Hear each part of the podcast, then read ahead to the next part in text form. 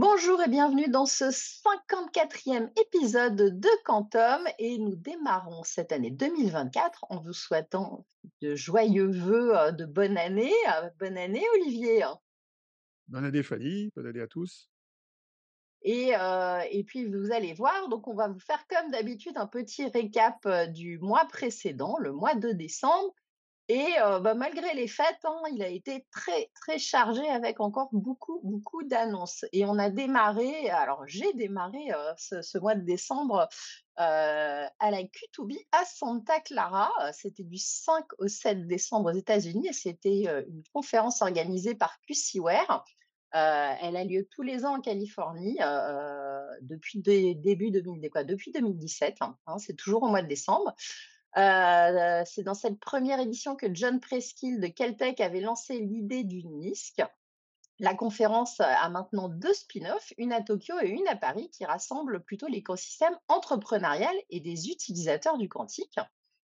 Et donc, bah, j'y suis allée pour la première fois euh, pour, France Quantum hein, et, euh, et aussi pour OVH Cloud. C'était l'occasion de, pouvoir échanger avec des nouvelles startups, mais aussi d'accompagner celles qu'on connaît bien, comme Alice Bob, euh, Candela et Pascal. Donc voilà. Euh, et euh, bah, je pense qu'il y avait bien 500, 500 personnes hein, qui étaient présentes à, la louche. Donc ça fait quand même des, pas mal de monde. Et puis, bah, il y avait beaucoup d'interventions très intéressantes, pas mal d'annonces. On va en éplucher quelques-unes comme celle de Quera un petit peu plus loin dans cette émission. Euh, mais, mais donc voilà. Côté, euh, côté partenariat et avancé, euh, bah, on voit que ça bouge et euh, on commence à avoir de plus en plus de cas d'usage. On refera le, le point un peu plus tard. Olivier, je ne sais pas si tu veux comment, rajouter des comment, choses, toi, tu as suivi. bah, bah, justement, com- comment les startups françaises se sont, euh, je dirais, valorisées, se sont présentées dans, dans ce contexte-là? Parce que j'ai vu qu'il y en a quelques-unes qui étaient des partenaires assez visibles dans le- la liste des partenaires. Ça, ça se Tout à fait. Alors, elles avaient bien évidemment, la plupart un peu un un petit stand, présent à pour bien pouvoir rencontrer. C'est vrai qu'il y avait un joli village écosystème, dans un des halls qui permettait, là aussi, entre les pauses café, de de de se rencontrer, de networker. C'était une salle qui était quand même relativement active, j'ai trouvé, heu et donc chacun avait son stand. Et puis, heu, par-dessus ça, en plus, que ce soit Alice Bob, Candela, heu, Pascal, ils avaient, heu, aussi des des prises de parole, soit des conférences, soit des ateliers pour, faire leurs annonces, montrer leurs avancées, voilà. Et donc c'est vrai que, heu, ils étaient assez visibles et puis surtout, ils ont une vraie reconnaissance à l'international. Ils sont considérés, hein, nos startups françaises sont considérées comme, heu, les autres, heu, comme les américaines à très, très bon niveau et ça faisait, plaisir. Il y avait aussi hem, qui était présent, pas avec un stand, mais en tout cas qui était sur place. Moi, ce que j'ai vu en n'y étant pas, à distance, c'était les interventions euh, plutôt des Américains. Alors, il y, en a deux que je suis toujours un peu comme le Lecky Booth, c'est John Preskill et Scott Aronson qui sont des, des fidèles, je crois, de cette conférence. Euh, Oui, Preskill, il- et je crois qu'il y va quasiment tous les ans. En tout cas, il était là en 2017 euh, pour euh, présenter cette, i- cette idée du disque. Ben, en fait, il faisait le point sur euh, l'état de l'art. Euh, et d'ailleurs, la manière dont il a fait le point, ça a été repris de manière un peu en creux puisqu'il a déclaré que le disque n'était pas en mesure d'apporter un avantage quantique au sens euh, de la capacité à apporter une capacité de calcul qui serait supérieure à celle des supercalculateurs les plus puissants au monde, et, de- et, de, et de faire la- l'apogée du, du calcul à tolérance de pad, qui est une technologie plutôt à long terme. Alors, c'est assez marrant comme manière de présenter les choses, parce que en creux, il n'exclut pas forcément qu'en régime disque, on puisse obtenir un avantage quantique éventuellement qualitatif, pourquoi pas énergétique, heu, sans pour autant dépasser les capacités des grands supercalculateurs. Mais ça, il l'a pas trop, heu, indiqué dans sa présentation. C'est vraiment assez binaire, c'est NISQ, heu, ne peut pas dépasser le supercalculateur, donc pour faire ça, il faudra faire la tolérance de panne avec des centaines, si c'est pas des milliers de qubits logiques. Donc heu, c'est assez intéressant, ça disons que ça ça ça a probablement eu un généré un coup de froid sur le les acteurs du NISQ aujourd'hui qui essayent de vendre des machines, qui ne sont pas encore dans un régime d'avantage quantique. Donc c'est intéressant. C'est apprendre à vers moitié vide ou vers à moitié plein. Scott Aronson, je me rappelle pas ce qu'il a dit de particulier. C'était moins, heu, moins marquant. En tout cas, Presqu'île, ça a été ça a été remarqué, en tout cas. Alors ça dépendait, c'est marrant. D'ailleurs, il y a des fans, plutôt d'un camp ou de l'autre. C'était marrant d'écouter les gens dans la salle, heu, en fonction des des interventions aussi Ah oui? et d'écouter les patrons de start-up, heu, voilà, les spécialistes de la photonique aller écouter les autres aussi, et commenter. C'était assez, c'était assez marrant de voir les réactions, heu Tu veux dire que tu fais et ton analyse concurrentielle en écoutant les uns par en parlant des autres, c'est ça? Ouais, voilà et non, non et puis c'était c'était, voilà, chacun fait ses annonces et voit comment se positionner par rapport à l'autre et qu'est-ce qu'il y a eu comme avancée. On attend toujours un petit peu des des des nouveautés et et là aussi je reviendrai par exemple Coursera, c'était, leur annonce, leur annonce, voilà, ça chatouillait pas mal de monde. Tout le monde attendait leur annonce et puis bon, finalement, c'était: «Oui, bon, c'est bien, mais» et voilà et donc je pense que tu as analysé un petit peu plus, en fond, cette fameuse annonce après, de on va le voir 48 après, oui, qubits le. J. Donc voilà. Est-ce que tu as des petites, choses justement à à rajouter du coup, que Non, tu non, aurais cette pendant ces conférences? Bah, en fait, cette conférence-là, c'est toi qui me faisais le compte rendu en temps réel et je te remercie d'ailleurs. Donc j'ai récupéré plein de slides que j'ai d'ailleurs pas forcément encore eu le temps de tout dépioter tellement il y en avait Oh bah et alors! bah, il y avait les analystes aussi. Les analystes, ils ils mettent à jour un petit peu la manière de présenter les choses. Il y a l'équipe là avec Exactement. André Koenig, et le dernier c'est Shaw, David Shaw, Mmh. si je me rappelle bien, qui sont les les gars de Global Quantum Intelligence qui font souvent des présentations marquées. Il y avait Jean-François Beaubier aussi, j'imagine, qui a mis à jour sa présentation. Ces gens-là, ils sont toujours, obligés de danser, sur un seul pied en général, parce qu'ils doivent à la fois, donner un état de l'art assez objectif de la situation, et tout en faisant rêver les clients, qui sont ceux qui leur, les font vivre. Donc ça complique un petit peu le jeu, mais j'ai pas trop remarqué de bizarreries, heu, de ce point de vue-là, dans leurs propos. Bon, moi j'avoue que j'ai beaucoup bossé ma prochaine roadmap, que j'ai pu présenter à mon grand patron et puis j'ai, bah, du coup, j'ai beaucoup, beaucoup networké. J'ai pas assisté à toutes les conférences, comme tu saurais le faire. Mais c'était très intéressant en tout cas et non, c'était Bah, sympa j'attends de qu'elles sortent passer en du vidéo. temps en dehors. J'attends qu'elles sortent en vidéo, elles sont toujours pas publiées, donc elles seront elles publiées sont dans toujours 2 pas mois et là je regarderai les slides et les vidéos et je verrai bien s'il y a des choses intéressantes à récupérer. Alors du coup, bah, justement, cette semaine, avait été aussi l'annonce par Harvard, le MIT et QERA de la capacité à assembler 48 qubits logiques avec 280 atomes neutres. Cela a été perçu, heu, un peu comme un bouleversement et une redistribution des cartes dans la course à la tolérance de panne. Heu, bon ça, on a dit qu'on en reparlait plus tard. Oui. Il y avait aussi, heu, une initiative, Women in Quantum qui a permis de réunir, allez, heu, une cinquantaine de femmes qui étaient présentes, heu, donc heu, il y avait peut-être bien en effet 15% de femmes lors de l'événement. Donc on va dire que c'est toujours trop peu, mais en même temps c'était pas mal et on a une belle photo qu'on vous mettra aussi, en ligne. Voilà et donc c'était des participantes, mais aussi des intervenantes de la conférence.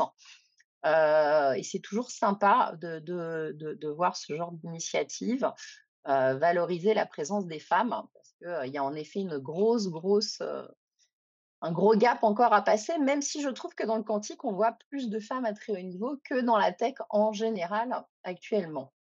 Mais bon, ça, c'est mon point de vue, il y en a qui trou qui trouvent que que non. Ça alors dépend de après qui ça dépend de qui tu connais ou pas, dans l'écosystème. Exactement. Ensuite, alors toi, tu as été au Danemark du 6 au 8 décembre, heu, quasiment en parallèle, hein, en fait, heu, de cet événement. Heu, tu étais à Copenhague. Qu'est-ce que tu es donc allé faire, dans le froid? Oui, oui, c'est assez oh, bah, il faisait pas si froid que ça, il faisait juste un peu plus froid qu'à Paris. Bah, j'y étais parce que j'étais invité par, une Française, qui est basée là-bas, qui s'appelle Lilia Baril, qui coordonne l'écosystème quantique de l'université technologique du Danemark, qu'on appelle, DTU, et donc elle coordonne, quelque chose qui s'appelle DTU Quantum, qui, heu, une sorte d'entité virtuelle qui rassemble les différents laboratoires qui travaillent sur la les technologies et la physique quantique dans cette, grande université technologique et elle m'avait, fait venir là-bas pour intervenir, à 2 reprises. L'une, c'était pour présenter les défis et les opportunités du calcul quantique, donc je fais ma présentation, je dirais pas habituelle, mais que je mets à jour régulièrement sur l'état de l'art, des qubits, des technologies, des enjeux et des défis technologiques. Et puis j'en ai fait une autre qui était nouvelle pour moi, parce que je l'avais jamais fait, c'était faire un petit point sur le lien entre la cybersécurité et le quantique. À la fois pour calmer le jeu sur la menace, de l'algorithme de Shor, qui est quand même extrêmement lointaine et pour décrire un petit peu les caractéristiques des solutions, qui ont été envisagées, que ce soit de la PQC ou de la QKD et donc j'ai fait un peu le point là-dessus, en cassant un petit peu les mythes, qui peuvent exister. Et donc, maintenant, comme d'habitude, un peu comme je l'ai fait à Taïwan en septembre, dans chaque Mmh pays où on m'invite à intervenir, j'en profite pour rencontrer des laboratoires, voir des des startups. Bah, là, pendant 3 jours, j'ai visité, une bonne dizaine d'équipes de recherche, aussi bien dans des TU que dans un un institut prestigieux qui s'appelle le Niels Bohr Institute, qui a été créé en 1920 par Niels Bohr lui-même. J'étais à à 4 mètres du bureau de Niels Bohr, c'est rigolo symboliquement. Et donc, bah, j'ai visité des laboratoires, c'est moi qui les avais un petit peu choisis au départ. Ils étaient très focalisés sur la photonique. J'ai découvert un nombre d'équipes qui travaillent sur des sources de photons uniques, heu, qui concurrencent toutes plus ou moins ce que fait Candela, heu, ce que faisait Candela à l'origine ou d'autres concurrents de Candela et des applications, heu, en photonique, aussi bien côté communication quantique que pour le calcul quantique, hein, surtout sur des des ce qu'on appelle les variables continues. J'ai vu aussi des équipes qui travaillent sur des des atomes neutres, heu et en fait, ma grande surprise, heu, ça a été de rencontrer, heu, 2 personnes, heu, qui qui qui avaient un lien direct ou indirect avec, heu, la la fondation Novo Nordisk. Alors ce qui est très curieux là-bas, c'est que le pays, le gouvernement du Danemark est, je rappelle, un pays de 5 millions d'habitants, heu et mh. quelques, a a lancé sa stratégie nationale quantique en 2023, mais le plus gros financeur de l'investissement quantique, incrémental, c'est le privé et c'est la fondation Novo Nordisk. qui est un leader de pharma, connu pour ses insulines notamment et et donc cette fondation qui paraît-il est la seconde, au monde derrière celle de Gates, bah, elle a mis 200 000 000 de dollars sur la table sur 7 ans pour, concevoir, jusqu'à 3 ordinateurs quantiques, différents dans le pays. Donc j'ai rencontré un gars qui s'appelle Peter, Krogstrup, qui est le directeur du laboratoire, gérant ce plan et j'ai rencontré aussi un certain Jörg Hübner qui dirige le Nano Lab, qui est la fab de DTU. Et alors ce qui était très intéressant, dans ces 2 rencontres-là, c'est de de voir deux 2 personnes qui partageaient la conviction et qui se retrouvent dans les financements de de ce plan Novo Nordisk, que le futur du calcul quantique dépendait pr principalement, on va dire, de dépendait beaucoup de la qualité de la fab des composants électroniques. Et donc, en fait, ils investissent à la fois en hardware et en capital humain pour créer de l'expertise dans dans le domaine. Donc c'est intéressant de voir un petit pays qui s'intéresse à ça. C'est parce qu'on on aurait pu attendre qu'il fallait s'appeler Taïwan, heu, ou les États-Unis ou voire voir l'Allemagne pour investir dans la fab, voire la France d'ailleurs. Et là, on voit un petit pays qui qui s'intéresse à ça. Alors par ailleurs, j'ai appris beaucoup de choses sur Microsoft parce que l'un des 2 gars, c'est l'ancien directeur du labo, heu, quantique de Microsoft au Danemark et on s'était pas piqué des hannetons, heu, sur, ce qui se passe chez Microsoft, mais là, on va on va garder ça, pour nous. Tu fais un teasing et tu dis rien, c'est moche Olivier. Voilà, Bon en tout si cas, vous voulez savoir, vous parlez en en direct. Voilà. Après ton compte rendu détaillé donc est disponible sur ton site, heu, Opinion Libre, hein, comme d'habitude, pour, Oui, heu, oui, j'ai si vous même, la bio, sur la la bi la bibliographie complète de tous les chercheurs que j'ai rencontrés, donc il y a il y a des tonnes d'archives et de papiers publiés, hein, dans des revues, heu, des revues comités d'auteurs heu, liés aux travaux des gens j'ai gaffe, tu vas les faire fuir si tu dis qu'il y a trop de contenu. ah bah il y a des gens qui veulent creuser, hein, j'espère. Bon. Alors sinon, on avait aussi des ateliers découvertes du quantique organisés par, heu, le Lab Quantique et heu, les Maisons du Quantique à Station F. On avait, heu, un atelier, nous, de découverte le 13 décembre au soir. Est-ce que tu peux décrire un petit peu, Olivier, ce moment, hein? Ah, peut-être toi aussi, tu peux le décrire. Enfin, on a passé 2 au moins 2 heures pour présenter un peu les basiques des technos quantiques et surtout du calcul quantique à une quinzaine de personnes qui venaient d'horizons assez variés, des gens de Thales, je je me rappelle, entre autres, des start-upers aussi de eux-mêmes, heu, De Station F. Mmh Voilà. Bah, c'est quelque chose qu'on fait assez régulièrement, heu, dans des formats divers et variés. C'est comment expliquer en peu de temps, de manière aussi synthétique que possible. Je sais que c'est pas mon fort, mais le le calcul quantique.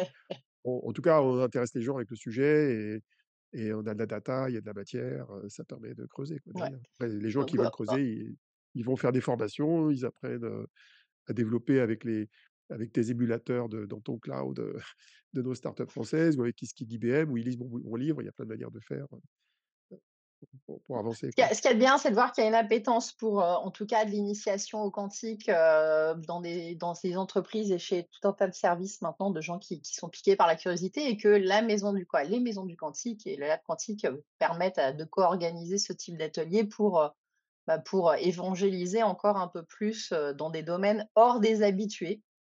Donc Il y en aura d'autres d'ailleurs des ateliers comme ça ou pas? Je je sais même pas qu'est-ce qu'il est Oui, oui, ah bah, après il y a il y a d'autres ateliers et entre autres, bah, par exemple, le matin, on avait fait le matin du de ce même jour, on avait fait un atelier, d'apprentissage avec Candela sur, apprendre à développer, sur, Perceval, avec, et justement, utiliser les émulateurs dans le cloud et découvrir comment on on développe, et on code, sur, sur un ordinateur quantique photonique.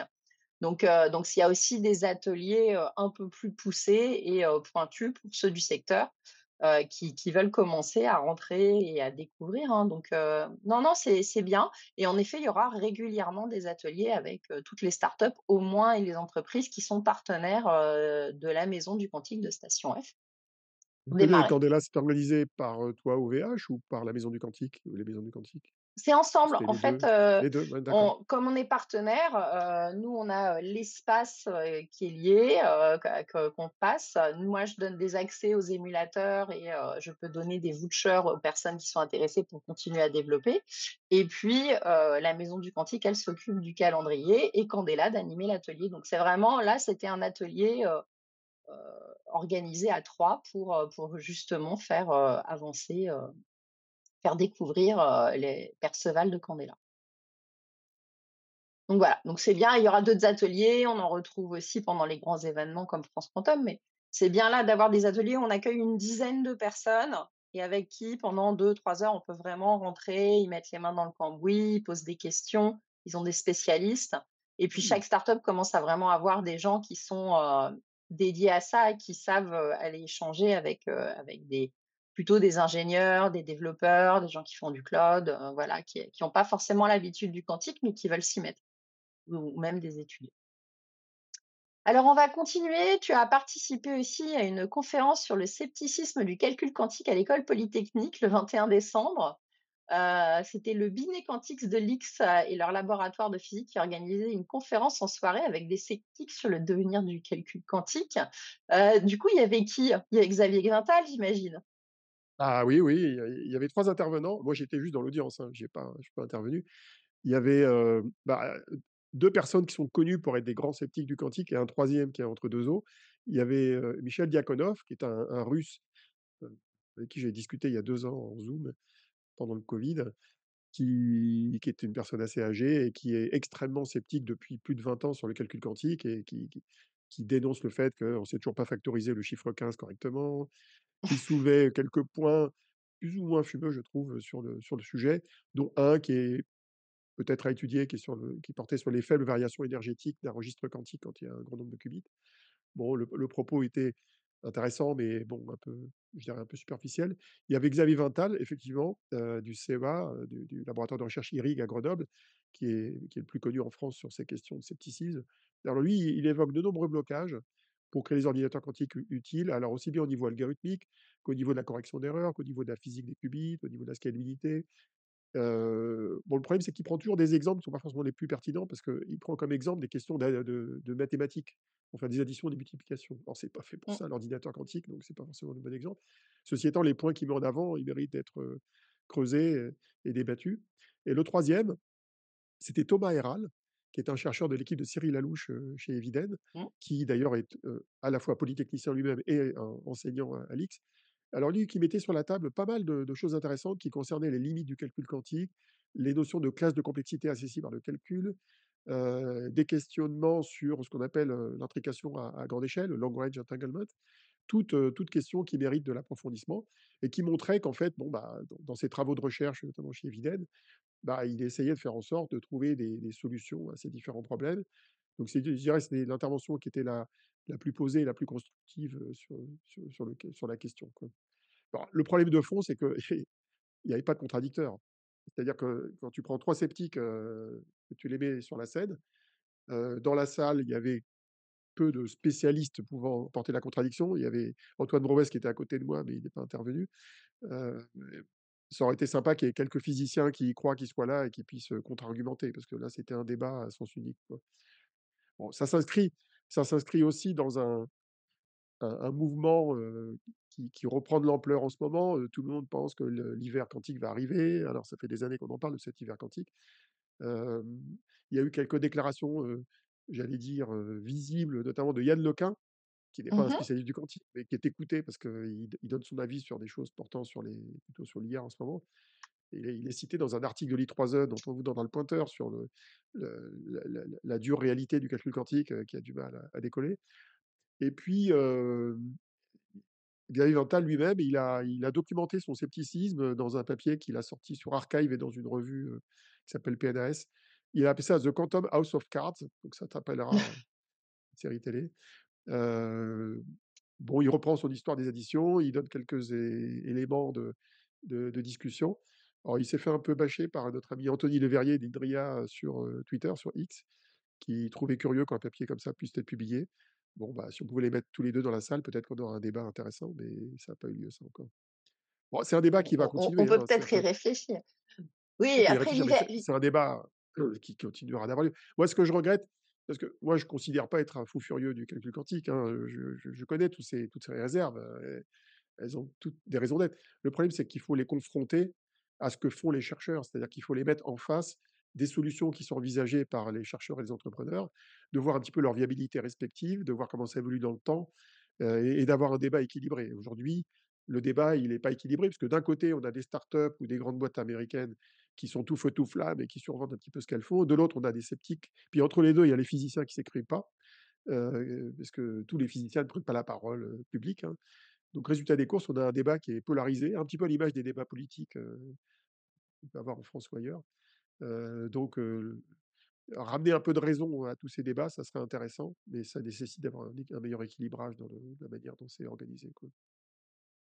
C'est une idée, à voir, pour France Quantum. En tout cas, sur l'hiver du quantique, une chose est sûre, c'est que, on arrive à des niveaux de financement qui font que celles qui ont réussi à lever là, ont quelques années devant elles, mais, en effet, ça va être de plus en plus difficile, plus ils vont avancer, plus les levées seront grosses, de de se financer et c'est là où on risque quand même d'avoir, en tout cas côté hardware, des des des boîtes coulées, dans les trois quatre prochaines années, ça, c'est une des questions qu'on pourrait,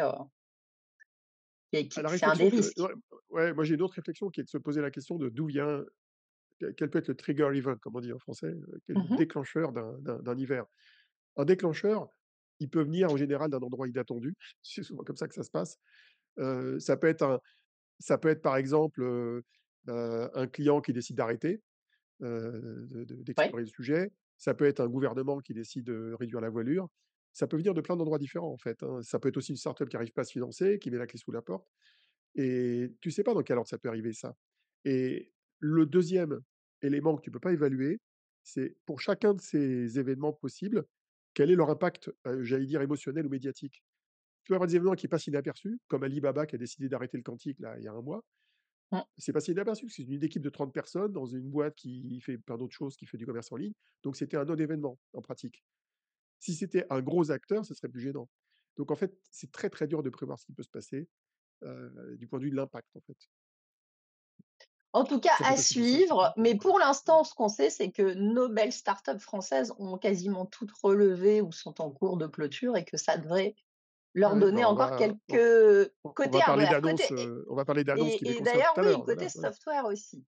On continue. Alors côté événements 2024, on peut d'ores et déjà vous annoncer, plusieurs beaux événements de l'écosystème, sur le premier semestre, heu, 2024. Il y aura la journée nationale, quantique le 6 mars, organisée par la SGPI, donc bloquée Pourquoi tu dans dis la. SGPI? C'est le Le SGPI. SGPI, pardon, oui. Heu, je je je trouvais ça joli avec un la, qu'est-ce que je Heu, la Q2B Paris, heu, aura lieu le 7 et 8 mars, tou donc toujours à Paris, et nouvelle édition. La BPI a d'ailleurs annoncé, qu'il reparticipait, en partenariat avec avec, heu, avec la la Q2B et puis, heu, France Quantum qui aura lieu le 21 mai à Station F, comme d'habitude, juste avant Vivatech. Heu, donc voilà, donc bloquez vos calendriers 6 mars, 7 et 8 mars, 21 mai. Heu, ça promet, du coup de faire pas mal de belles rencontres et de rencontrer, de pouvoir enfin, échanger et renetworker, pour, pour ce début d'année. On va passer à l'actualité entrepreneuriale et scientifique, heu, un mois qui a encore été assez riche en annonces, heu, avec, heu, entre autres, le, IBM Quantum Summit qui avait lieu le 4 décembre, en plein, au moment de la Q2B. Comme chaque en fin d'automne, IBM faisait le point sur sa roadmap et faisait quelques annonces importantes. Des nouveaux ordinateurs quantiques, une roadmap détaillée aussi bien, côté matériel que logiciel. Est-ce que tu peux nous décrire tout ça, Olivier? Oui et il y a beaucoup de matière. Beaucoup de matière à commenter. Beaucoup, hein. Bah, ce de Ils ce ils ont d'autant pas plus que chômé, hein. non, mais ce d'autant plus que parfois la manière dont c'est couvert par les médias, heu, spécialisés est pas toujours bonne parce que, ah c'est dur à décoder ce qui se passe. Heu, bah, 1 exemple de décodage, heu, Condor. Condor, Oui. c'est la ça fait 2 ans qu'on en parlait, c'est un ordinateur quantique, donc supraconducteur avec 1121 qubits. Donc ils ont annoncé qu'il marchait. Alors on se dit tout de suite: «Ah 1000 qubits, c'est extraordinaire» et cetera. Alors, il est sorti en temps et en heure, hein, c'était prévu qu'il sorte avant la fin de l'année, heu, 2023. Mais petit détail, il sert à rien et en plus, il sera même pas mis dans le cloud. Alors pourquoi? On peut se poser la question. À quoi bon, sortir un ordinateur de 1000 qubits qu'on met pas dans le cloud, qu'on ne ne rend pas accessible à ses clients? Alors la raison pour laquelle il est pas mis dans le cloud, elle est relativement simple à comprendre, c'est que les fidélités des qubits sont, largement insuffisantes pour qu'il soit possible d'en profiter dans un algorithme quantique. C'est-à-dire que c'est des qubits qui, je crois, ont un taux d'erreur de plus de 2% par porte, heu, de qubits. Donc avec ça, tu fais rien, enfin, tu peux même pas utiliser 5 qubits, heu, sur 10 portes, donc tu fais rien. Mmh mh. Heu, le le calcul est facile à faire, hein. Pour qu'un algorithme quantique, supporte un bruit donné, il faut que le taux d'erreur, il soit inférieur à 1 divisé par le nombre de qubits fois la la la la profondeur du circuit, c'est-à-dire le le nombre de colonnes qu'il y a dans ton circuit quantique. Donc en gros, heu, si tu as, par exemple, 10 portes, heu, enfin plutôt 10 qubits fois, heu, 20 portes, ça fait, heu, 10 par 200 par 20, je sais plus compter et il faut faire 1 sur Mmh. 200. Donc il faut déjà avoir au moins quatre heu, plus que 99 virgule je sais pas combien, heu, pourcents de qualité de qubits et là, on a 98 donc ça marche même pas pour faire 10 qubits sur 20- 20 cycles de portes. Donc ça peut pas fonctionner. Alors la C'est pour question ça que c'est pas intéressant de la mettre dans le cloud, du coup. bah, Elle est trop bruitée. dans le cloud. Alors la question qu'on se poser, c'est pourquoi ils sortent une machine comme ça? En fait, cette machine, elle sert comme Osprey qui était sorti en 2023 avec 433 qubits, à valider plutôt les éléments externes au processeur. C'est-à-dire la cryogénie et surtout l'électronique de contrôle et le câblage.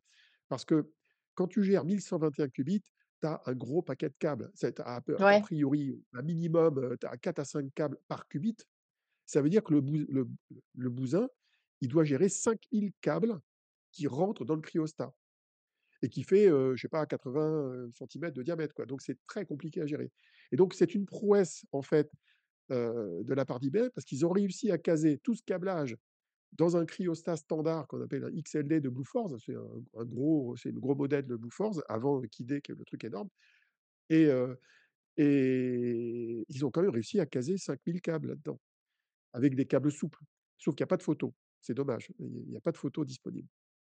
Voilà, et heu, ça parlait aussi de Héron, hein. Héron, petit Avec ses patapon, avec ses effectivement, ses heu 133, encore un bel oiseau. Voilà, c'est que des oiseaux les les noms chez IBM là. D'ailleurs, il y a des concours lancés sur Twitter pour, décider de des prochains noms d'oiseaux de Des ordinateurs de d'IBM. Alors là, c'était intéressant parce que c'est une machine qui est à 133 qubits. Alors elle, elle est mise dans le cloud d'IBM, elle est disponible. On peut voir un peu ses caractéristiques, ses fidélités. Alors c'est un processeur qui est censé être de meilleure qualité que la génération précédente, dite Eagle qui, heu, qui était, heu, à 127 qubits et et il introduit une technologie qu'on appelle les tunable couplers, donc les coupleurs entre qubits pour faire des portes à 2 qubits et c'est une approche qui est pas forcément nouvelle parce que Google l'avait adoptée en 2019, heu, pour sa suprématie et IBM a présenté un papier qui décrit les caractéristiques de cette machine et malheureusement, on peut pas en déduire directement les les métriques de qualité des qubits. Elle a l'air d'un petit un petit peu meilleure. Ça a l'air, notamment en combinaison avec la la mitigation d'erreurs, de permettre de générer des de supporter des algorithmes NISQ un petit peu plus gros que que ce qu'on pouvait supporter jusqu'à présent et donc IBM communique énormément sur quelque chose qu'ils appellent la Quantum Utility, heu, qui Mmh vise pour eux à prouver que ces machines-là permettent de faire des choses utiles pour les entreprises. Alors utile veut pas dire supérieur aux supercalculateurs, heu, classiques, mais au moins que ça sert à quelque chose. Et les la dizaine de papiers qui ont été publiés là récemment, enfin quand je dis récemment, c'est pendant tout 2013, heu, 2023 sur cette question. On a effectivement des papiers qui montrent qu'il y a des trucs qui pourraient marcher avec ces machines-là. Il y a d'autres papiers qui montrent qu'on pourrait faire la même chose en classique, donc c'est un peu le un partout, la balle au centre et en général, c'est quand même des papiers qui portent sur des questions de simulation de je dirais de physique quantique, pas forcément adaptées aux aux besoins des entreprises. Donc c'est ça la question qui Ouais. va se poser pour IBM, c'est comment transformer, ces papiers, je dirais de physique fondamentale en papiers qui permettraient de faire de la simulation chimique ou de résoudre des problèmes d'optimisation, ce qui est pas encore le cas. Donc voi voilà où ils en sont. ouais, c'est Donc vraiment de rentrer dans l'ère du cas d'usage utile, aux entreprises et heu et ouais. ça ça, il y a il y a y a du boulot, hein. Alors, est-ce que tu peux aussi nous parler, heu, du coup, c'est, heu, de la roadmap, hein, heu, parce qu'elle a elle était, hem, elle était pas mal aussi, il y avait pas mal de choses encore d'annoncées, hein? Oui, alors ce qui est marrant, c'est qu'à chaque année, IBM met, environ 2 fois par an à jour sa roadmap et à Mmh. chaque fois, il rajoute des noms de machines, avec des noms d'oiseaux compliqués et c'est assez dur de s'y retrouver et d'ailleurs, maintenant, ils font la distinction entre des processeurs destinés à la production et d'autres destinés plutôt à la recherche, à la recherche interne chez eux et et donc maintenant, ils ont tendance à à tout à tout axer sur une espèce de stratégie de modularité qui consistera à utiliser des processeurs qui sont un petit peu dans la lignée de Héron avec 156 qubits, physiques et ils vont les assembler de diffé de de différentes manières, selon les générations. D'abord, ils vont commencer par en mettre plusieurs, mais indépendants dans le même cryostat. C'est pour ça qu'ils vont utiliser le gros cryostat, Kidé là de de pour faire exécuter en régime LISC le même calcul en parallèle, mais de manière Mmh. déconnectée. Parce qu'il faut savoir quand tu es en régime LISC en général, que ce soit pour la simulation chimique ou résoudre des problèmes d'optimisation ou même pour du machine learning, ton algorithme quantique, tu le fais tourner plusieurs fois, jusqu'à des millions de fois en en parallèle. Donc si tu peux faire ça sur 3 ou 5 processeurs en même temps, bah, tu gagnes, tu gagnes du temps, quoi. À terme, ils vont relier ces processeurs entre eux, d'abord par des liaisons, micro-ondes à à courte portée, avec des systèmes un peu compliqués de port de téléportation de portes quantiques, mais qui permettra de créer des processeurs virtuellement plus grands et puis à terme, ils prévoient de faire ça, avec des liaisons photoniques, avec des conversions entre les micro-ondes et les photons et ça, c'est un peu plus compliqué. Alors ce qu'ils ont annoncé aussi, parce que j'avais noté que beaucoup de gens critiquaient, la stratégie d'IBM de ce point de vue-là, c'est qu'ils ils commencent à parler de qubits logiques. C'est-à-dire qu'ils commencent à dire: «Voilà ce qu'on veut faire». Donc, Mmh heu, comme beaucoup de comme beaucoup d'acteurs maintenant, j'ai vu des acteurs anglais qui qui enfin le gouvernement anglais qui communiquaient de la même manière, ils annoncent qu'en 2029, ils seront capables de supporter 100 millions de portes quantiques dans un algorithme, avec une machine qui s'appelle Starling et heu, 1 000 de portes quantiques avec une machine qui s'appelle BlueJay en 2033, donc heu, dans 10 ans, quoi. Heu et ça correspond, si on fait le calcul doigt mouillé, à entre 200 et 2000 qubits logiques. Donc c'est ça leur roadmap. Bon, comme chaque constructeur, à chaque étape, il y a des défis à relever et bon, bah, on verra on verra comment ça ça va se passer. C'est des défis intéressants. Ouais. Alors, il y avait aussi, une, annonce, de Qiskit 1.0 qui sortirait en février 2024. Qu'est-ce que va apporter cette nouvelle version de Qiskit? C'est bizarre parce que Qiskit, moi, j'en entends parler depuis 6 ans et on parle de la version 1.0. Bah, ça veut dire que les versions Oui. d'avant, c'était en dessous de 1, donc c'était des bêtas ou des alphas. Alors, ils ils annoncent plusieurs choses qui, heu, qui qui vont résonner auprès des gens qui ont plutôt une culture de développeur. Ils annoncent un truc qui s'appelle les Qiskit patterns. Heu, en gros, c'est un un un mécanisme qui permet de gérer des blocs de logiciels qu'on peut assembler et réutiliser. Heu, donc c'est une manière de de d'élever un petit peu le niveau d'abstraction, de la manière de coder un algorithme quantique sur, sur leurs, outils développement et avec des blocs de construction réutilisables, avec, de sortes de réutilisation du code et de simplification du code. D'ailleurs, j'ai moi-même fait des tests sur ChatGPT pour dire: «Tiens, fais-moi un algorithme de Shor, heu, sur, Qiskit» et il te sort, une fonction Shor, heu, il y a 10 lignes de code, quoi. Il il te dit pas comment ça marche, il te donne juste l'algo, qui est une primitive directe. Bon. Alors ça permet aussi, heu, à terme de construire des circuits qu'ils appellent dynamiques, avec un peu comme en programmation classique, des boucles, des branchements, des expressions classiques avec des ifs and else, heu, qui mélangent du classique et du quantique, en fait. Alors, Mmh ils prévoient aussi que ça va réduire la consommation de mémoire classique pour le compilateur. Ils veulent améliorer aussi ce qu'on appelle le transpiler et l'optimiseur qui qui vont être 16 fois plus rapides et qui s'appuiera sur du machine learning d'ailleurs. Donc voilà tout ce qu'ils prévoient de faire et surtout, surtout, ils ont annoncé un truc très intéressant, qui existe d'ailleurs chez d'autres acteurs, c'est, une sorte d'IA générative qui va s'appuyer sur un un LLM, un un modèle de langage, de grande taille, qui Mmh permet d'automatiser la production de code quantique et c'est une sorte d'assistant de code, de génération de code qui s'appelle Qiskit Code Assistant, qui va utiliser un espèce d'LLM qui est alimenté par des des des tétra, heu heu, mégaoctets de de code.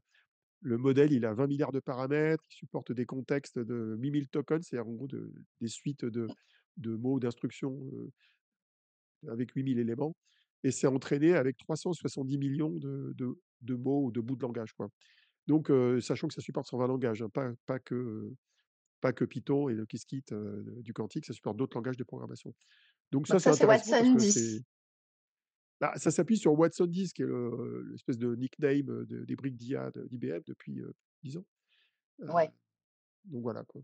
Bon, c'est intéressant, ça sera en bêta privée au début de l'année, Bon, ça tombe bien là. parce que je te je te je te donne un petit challenge pour France Quantum et de me faire une keynote sur le sujet, LLM et quantique. Bah, Est-ce que travaille l'un peut aider l'autre et vice versa, hein? J'y travaille en ce moment et je découvre plein de choses Petit marrantes. teasing, petit teasing. On va parler Ouais, ouais. IA et quantique, le Ouais. 21 mai. Et alors tiens, question Olivier, justement, puisque, IBM fait très fort et est plutôt largement en avance pour l'instant, heu, dans le domaine du quantique. Mais souvent, on dit: «Ils démarrent très fort et ils calent ensuite ou ils se prennent les pieds dans le tapis». Est-ce que tu penses que ça pourrait encore arriver? Justement, petite blague par rapport à Watson et l'IA où, ils avaient beaucoup communiqué très fort au début. Est-ce que tu penses qu'il peut leur arriver la même chose, hein? Ça pourrait, mais pas pour les mêmes raisons. Pense que quand quand quand IBM, il y a 10 ans, a a surcommuniqué sur, sur, heu, Watson il il a surcommuniqué sur la capacité de de Watson à détecter des cancers, heu, à régler tout un tas de problèmes sur le climat et cetera. Ils ont survendu une technologie, non pas parce qu'elle était pas au point, mais ils l'ont survendue parce qu'elle était pas packagée au sens classique du terme. C'est-à-dire que pour faire tout ce qu'il racontait, il fallait du service, il fallait des Mmh. données qui existaient pas forcément. Heu, ils survendaient la capacité technique de le faire, mais le doute était pas vraiment scientifique, c'était un doute plutôt technologique et un doute sur la mise en œuvre et on peut dire que Watson, ils sont plantés, certes pour des raisons de sur-promesse que que je viens d'évoquer, mais ils sont plantés aussi pour des raisons purement marketing, marché, construction d'écosystèmes et ils ont été dépassés par Google et Facebook qui ont vraiment, réussi à partir de 2016-2017 à, imposer leurs frameworks respectifs TensorFlow et et PyTorch, heu, complétés par Sci Scikit-learn qui est français, qui est plutôt sur le machine learning, hors réseau neurones et donc il il y a un mélange de raisons. Alors là, dans le cas du quantique, ils ont l'effort le plus gros du monde. Ils ont fait un choix technologique qui peut-être s'avérera pas le bon, ça on verra. Ils ont plutôt bon dans la manière de travailler sur l'écosystème. C'est-à-dire ils ce sont eux qui évangélisent les développeurs de manière la plus massive dans le monde. Ils ont plus de 400 000 personnes qui ont testé Qiskit, même si c'est pas des utilisateurs, heu, day to day, j'imagine, mais ils ont, heu, 24 machines dans le cloud. Ils ont travaillé avec un grand nombre de de clients grands comptes pour lancer des programmes d'évaluation. Ils ont, même des startups qui supportent leurs outils, des partenaires logiciels. Disons que du point de vue de la d'une approche full stack qui va de la physique jusqu'à au marketing, en passant par les développeurs, ils ont plutôt ils s'y prennent beaucoup mieux qu'avec Watson. Bon. Mais l'histoire est pas écrite, hein, on sait pas. We'll see, comme on dit. Alors, on va passer, à la fameuse annonce, des 48 qubits logiques avec des atomes neutres, une espèce de coup de tonnerre, en pleine Q2B justement. Est-ce que, c'était, heu, donc heu, donc c'était, heu, pardon, réalisé par l'équipe de Misha Lukin et de Arvan Loukine Lukin, en français. Accompagné des chercheurs du MIT et de QuEra. Cette prouesse, est-ce que c'est une première absolue en nombre de qubits logiques, heu et aussi au niveau de la capacité à contrôler des atomes neutres comme cela n'avait jamais été fait? Heu, est-ce qu'on y est vraiment Olivier? Heu, est-ce que tu as pu dépioter un petit peu derrière cette annonce, la réalité, hein? J'ai pas fini d'épioter parce que c'est compliqué. D'ailleurs, en discutant avec Antoine Brouès, qui est quand même le spécialiste français du domaine, lui-même n'avait pas eu le temps de de tout creuser. Bon, comme d'habitude, il faut raison garder et analyser de près la performance parce que c'est pas évident de de comprendre ce qu'il en est. Elle est pas si bien documentée, en tout cas, elle est pas documentée de manière habituelle. Alors, l'origine de la prouesse, heu, c'est qu'effectivement, ils ont été les premiers à réaliser 48 qubits logiques qui sont reliés entre eux. Ça, personne l'avait fait. On avait eu je crois de l'ordre de 2 à 4 qubits logiques avec des ions piégés, heu, aux États-Unis. Heu, Google a testé des qubits un des 1 qubit logique, mais qui est moins bon que les qubits physiques qui sont en dessous, donc bon, c'est pas extraordinaire.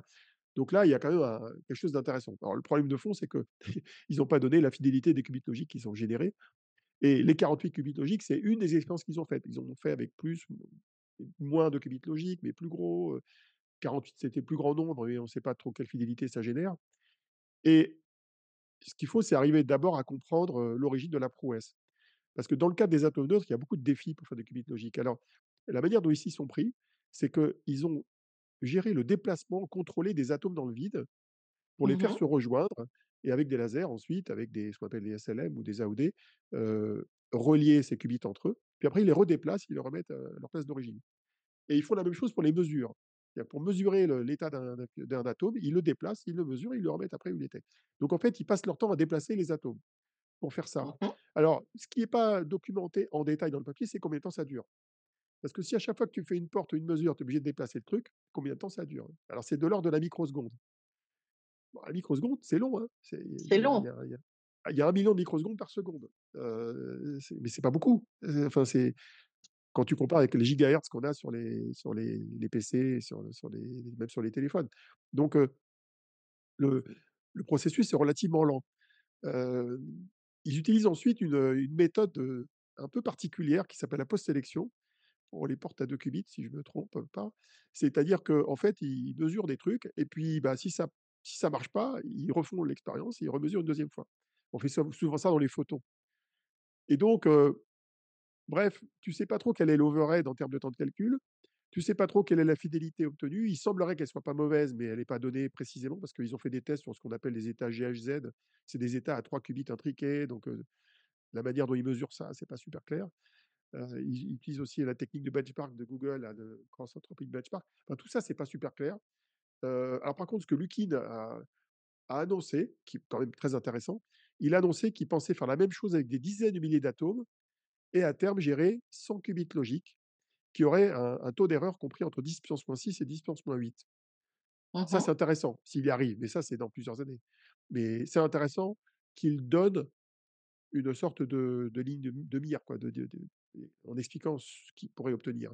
Alors dans le même temps, il y a, une autre équipe, de Princeton et de Duke University qui ont, présenté en octobre dernier un papier un papier, expliquant comment on pourrait contrôler un très grand nombre de qubits stationnaires comme des atomes avec des photons et des liaisons end-to-end. C'est-à-dire permettant de relier, entre eux, bah, des atomes, des NV centers, voire des qubits de spin.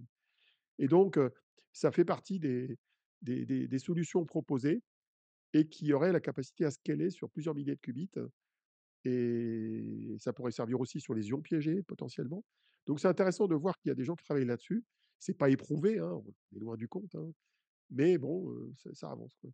Donc on va vous donner tous les liens utiles de cette affaire, hein, l'affaire Lukin là. Oui, il y en a quelques-uns. Il y a beaucoup de papiers à regarder, attends, le papier de base, le papier dans Nature de Lukin, il fait 42 pages quand même, et et chaque graphique est incompréhensible. C'est enfin, par le commun des mortels, je dirais et je fais partie des communs des mortels. Donc voilà, c'est compliqué d'analyser tout ça. Donc c'est une bonne nouvelle pour les atomes neutres, ça nécessite de l'analyse. Il y a probablement beaucoup plus de défis, à venir que que ce qui a été présenté là, au moment de l'annonce.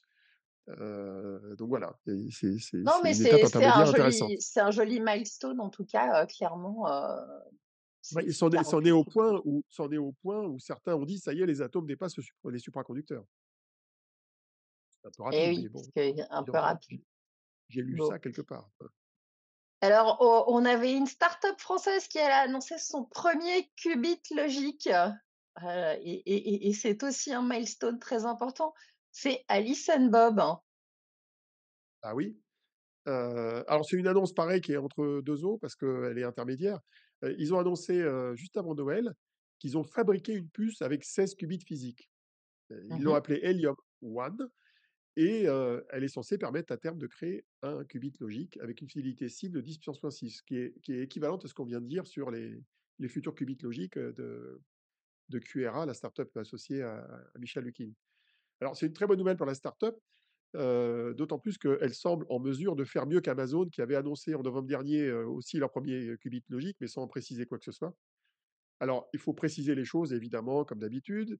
Alice and Bob a annoncé qu'ils avaient fabriqué la puce, mais elle est pas encore testée. Donc les tests, ils ont lieu en ce moment. Ils devraient présenter des résultats bientôt. Quand je dis bientôt, c'est on va dire, pendant ce trimestre Mmh et. Bon, ça rappelle l'intérêt des qubits de chat quoi, qui qui permettraient potentiellement de créer des qubits logiques de bonne qualité, avec un plus petit nombre de qubits physiques qu'avec les autres types de qubits. La raison, heu, je la répète, je la précise, c'est que ces qubits, ils ont une sorte de protection intégrée au niveau physique, grâce à des cavités qui piègent des des états de Schrödinger de photons intriqués et ça protège contre les erreurs dites de flip, c'est le passage de 1 à 0. Il reste l'erreur de phase à corriger et l'erreur de phase qui reste à corriger, elle coûte moins cher à corriger que le l'erreur de flip et de phase qui est habituellement dans des qubits supraconducteurs équivalents. Résultat des courses, heu, a l'équipe d'Alice and Bob et tous les chercheurs qui sont derrière, notamment aux mines de Paris, à INRIA, pensent qu'on pourra créer des qubits logiques avec beaucoup moins de qubits physiques, heu, pour obtenir un même taux d'erreur, de qubits logiques. Donc c'est très intéressant, potentiellement. Mais on attend les vrais chiffres, c'est toujours comme d'habitude. Bon, en tout cas, heu, je rappelle qu'on peut toujours, heu, utiliser maintenant, heu, sur, leur émulateur quantique, hein, Felice qui tourne chez OVH Cloud. Ça permet, de commencer à jouer avec ces fameux qubits de chat, et de voir comment ça fonctionne. Alors hop, on continue, on va passer à, Pascal, qui a fait un challenge autour du climat et de l'impact, du calcul quantique sur le climat. Heu, ils ont sélectionné 3 finalistes, 3 équipes, heu et heu, il y avait pas mal de choses intéressantes. Olivier, tu peux nous nous rappeler un petit peu comment ça s'est passé? Qu'est-ce qu'il y avait autour de tout ce sujet-là? Oui, oui, alors déjà, il y avait un jury de prestige, puisque le le leur concours qui s'appelait le Blaise Pascal, Regenerative Quantum Challenge, c'est un nom un peu Ouais. il rassemblait quand même le patron de Michelin, Florent mh. Menegaux, heu, Frédéric Magnier, heu, qui est directeur de recherche, heu et directeur du laboratoire de l'IRIF, là où travaille Yordanis Kerenidis, donc au CNRS à Paris. Mmh Il y avait Christian Michelsen aussi, qui est connu à Jülich, pour, gérer, toute la partie qui relie le calcul quantique et les supercalculateurs et puis évidemment Georges-Olivier Rémond, le CEO de Pascal. Alors ils ont sélectionné 3 projets et on va pouvoir, les décrire. Le 1er projet, c'est un projet de prévision de production d'énergie renouvelable qui s'appuie sur du machine learning quantique et du ce qu'on appelle le réservoir computing. Alors visiblement, l'équipe qui était derrière rassemblait des étudiants Art-Tech, heu, qui travaillent chez EDF et Naval Group, heu, donc ça c'est les 1ers projets. Le 2e projet, c'était de l'optimisation de fermes d'éoliennes avec de l'op l'optimisation combinatoire, Mmh et là avec une équipe, multinationale avec des des étudiants, des gens qui travaillent à Chypre, à l'EPFL en Suisse, et à d'autres endroits. Et puis la 3e équipe, c'était la découverte de molécules avec ce qu'on appelle du docking, c'est-à-dire pour expliquer comment des molécules s'accrochent les unes aux autres, avec un modèle à base de graphes et là, encore une équipe, qui mélangeait notamment des Espagnols et d'autres nationalités et bon, il faut savoir que ces 3 équipes ont chacune gagné cinq heu, 50 000 euros pour poursuivre leurs travaux de recherche.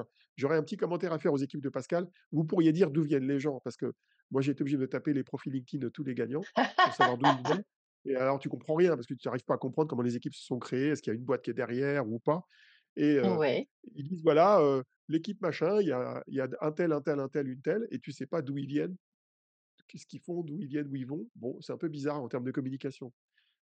Quand tu valorises une équipe, c'est sympa de dire, qui c'est quoi. Bon bref. Alors au même moment, Pascal a publié un livre blanc de 72 pages qui présente en détail ses projets qui ont gagné le challenge et la démarche environnementale de la société et d'ailleurs aussi, qui a évoqué le la question de l'avantage énergétique des simulations quantiques à base d'atomes froids, avec différents partenaires dont EDF, le GENCI et la QEI et d'ailleurs ça faisait un lien avec un projet que j'avais encadré en 2023 au début de l'année, avec 2 étudiants de Centrale Supélec qui avaient travaillé là-dessus pour estimer la consommation énergétique de leurs machines. Donc on vous donnera les liens pareil, heu, sur, heu sur, heu, sur ces travaux de Pascal. Voilà. Bon, on continue aussi avec une autre annonce, c'était Rigetti qui annonçait Novera, heu, un QPU de 9 qubits supraconducteur pour, heu, un prix avoisinant les, heu, 9 000 dollars, les 900 000 $. Heu, c'est à peu près, le même prix que la machine, d'IQM pour 5 qubits, c'est ça, Olivier? Ouais, c'est environ ça. Alors c'est marrant parce que c'est la troisième société qui fait ça, la quatrième. il y a SpinQ en Chine qui a annoncé un truc équivalent. Je me demande si Origin Quantum n'a pas un projet équivalent ou un programme équivalent en Chine. Donc en fait, on se retrouve avec 4 sociétés dans le monde qui proposent entre 5 et 20 qubits supraconducteurs, bruités comme il se doit, heu, Mmh mh. et à un prix qui est autour d'1 000 000 de d'euros. Alors la question qu'on peut se poser, c'est pour À qui, quoi ça sert? Bah, heu, en pratique pour les entreprises, ça sert à rien parce qu'avec 9 qubits, heu, faut savoir que 9 qubits, ça tourne sur un sur un TRS-80 quoi, enfin ça tourne sur une machine des années 70 quoi. C'est c'est un vecteur de 1000, heu, nombres flottants quoi, c'est rien du tout. L'intérêt, c'est pour l'éducation tout simplement. L'intérêt, c'est d'équiper les universités qui ont besoin de former des élèves, à programmer du code quantique sur des vraies machines potentiellement, pour lesquelles éventuellement un émulateur, heu, comme Quark que j'adore, ne serait pas suffisant et donc tout le monde se dépêche de sortir des machines à 1 000 000, heu, d'euros. Alors dans 1 000 000 d'euros, il y a déjà la moitié qui est passée dans le dans le cryostat, hein, parce que le cryostat, ça coûte assez cher et comme c'est du Blueforce en général, c'est pas donné et l'autre moitié, bah, c'est, l'électronique de contrôle, la puce, l'ordinateur qui contrôle tout ça et un peu de marge pour la société. Donc voilà. Bon, on peut faire la même chose avec un Raspberry Pi à 50 €, hein, d'un point de vue purement logiciel. Une question de choix et de priorité après c'est voilà. Comment tu casses la baraque des fois? Ah, mais c'est objectivement, en termes de puissance logicielle, c'est vrai ce que je dis, c'est pas n'importe quoi, c'est vrai. Mais si tu veux t'amuser à tester le bruit d'un qubit, et c'est mieux d'avoir une vraie machine. Si tu veux générer Bon. d'ondes aléatoires, ça peut servir aussi, voilà. Il y a des choses que tu peux pas faire avec un émulateur, que tu peux faire avec un une machine quantique. Mais pour faire du vrai calcul sert à quelque chose, non, 5 à 9 qubits bruités, c'est une plaisanterie quoi, c'est tout. On va enchaîner avec une levée de fonds, heu, qui arrive, heu, à point nommé. C'était celle de Cryptonext qui a levé 11 000 000 €, heu, ce qui est une première, pour une start-up logicielle du secteur, même si ça reste du post-quantique. Est-ce que tu veux, rajouter des petites choses par rapport à cette annonce? Ça va leur permettre quoi Cryptonext? Ah là, j'imagine de se développer, à la fois côté R&D, côté business, hein. C'est c'est une en une start-up qui a plusieurs années d'existence. Mmh leur produit, il existe. J'imagine qu'ils auront du travail à faire pour intégrer la les standards qui se sédimentent là, côté NIST. D'autant plus qu'ils ont des des velléités de faire de la cryptographie hybride, hein, qui associe de des des clés classiques et des clés quant des clés post-quantiques.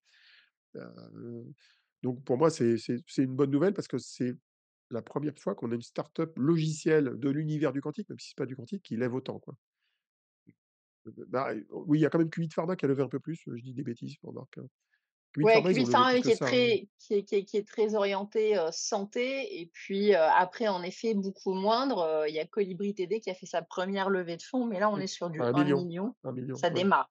Mais c'est leur 1re Mmh. levée aussi et heu Et VeriCloud qui est un peu à cheval entre le soft et le hard, ils ont levé aussi, entre, je sais plus de autour de 2 000 000. Donc non, heu, 11 000 000, c'est une belle levée de fonds pour ce genre de sujet, quoi. Pour de la bah, PQC, c'est très, très bien, en effet. C'est la seule boîte qu'on a dans en France, dans cette catégorie, qui fait purement du logiciel.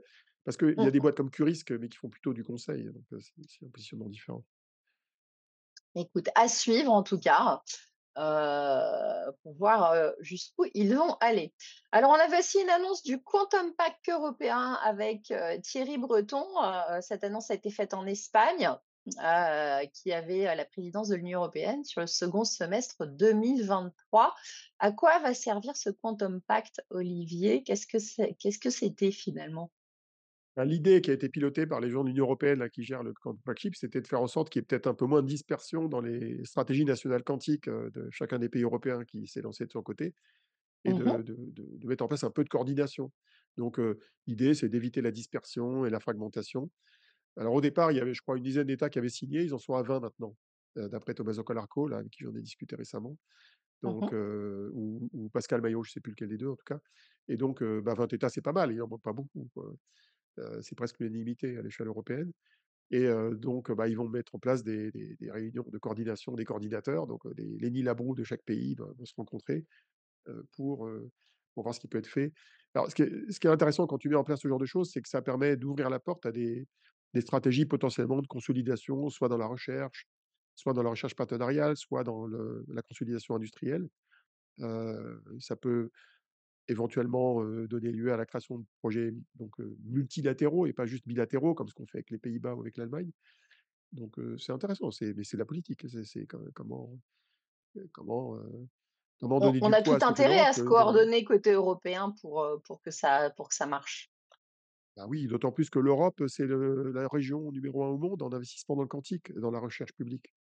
On est au-dessus des États-Unis, au-dessus de la Chine, en en montant public. Mmh là, on est moins bon, c'est le montant privé. Alors, les stratégies nationales sont en général pilotées par des gens du secteur public.